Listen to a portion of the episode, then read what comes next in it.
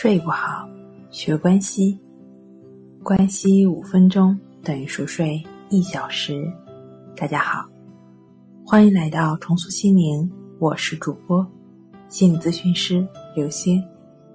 今天要分享的作品是：八成的失眠者是因为抑郁和焦虑造成的。据统计，目前我国睡眠障碍患者约三亿人，那睡眠不良的人呢？大约有五亿人，在失眠人群中，有百分之七十三的患者从未看过专科医生，或者从未服用过相关的药物。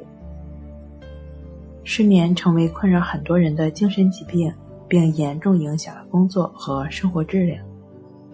重塑心灵心理康复中心的李洪富老师认为，百分之八十的失眠者是因为心理原因造成的。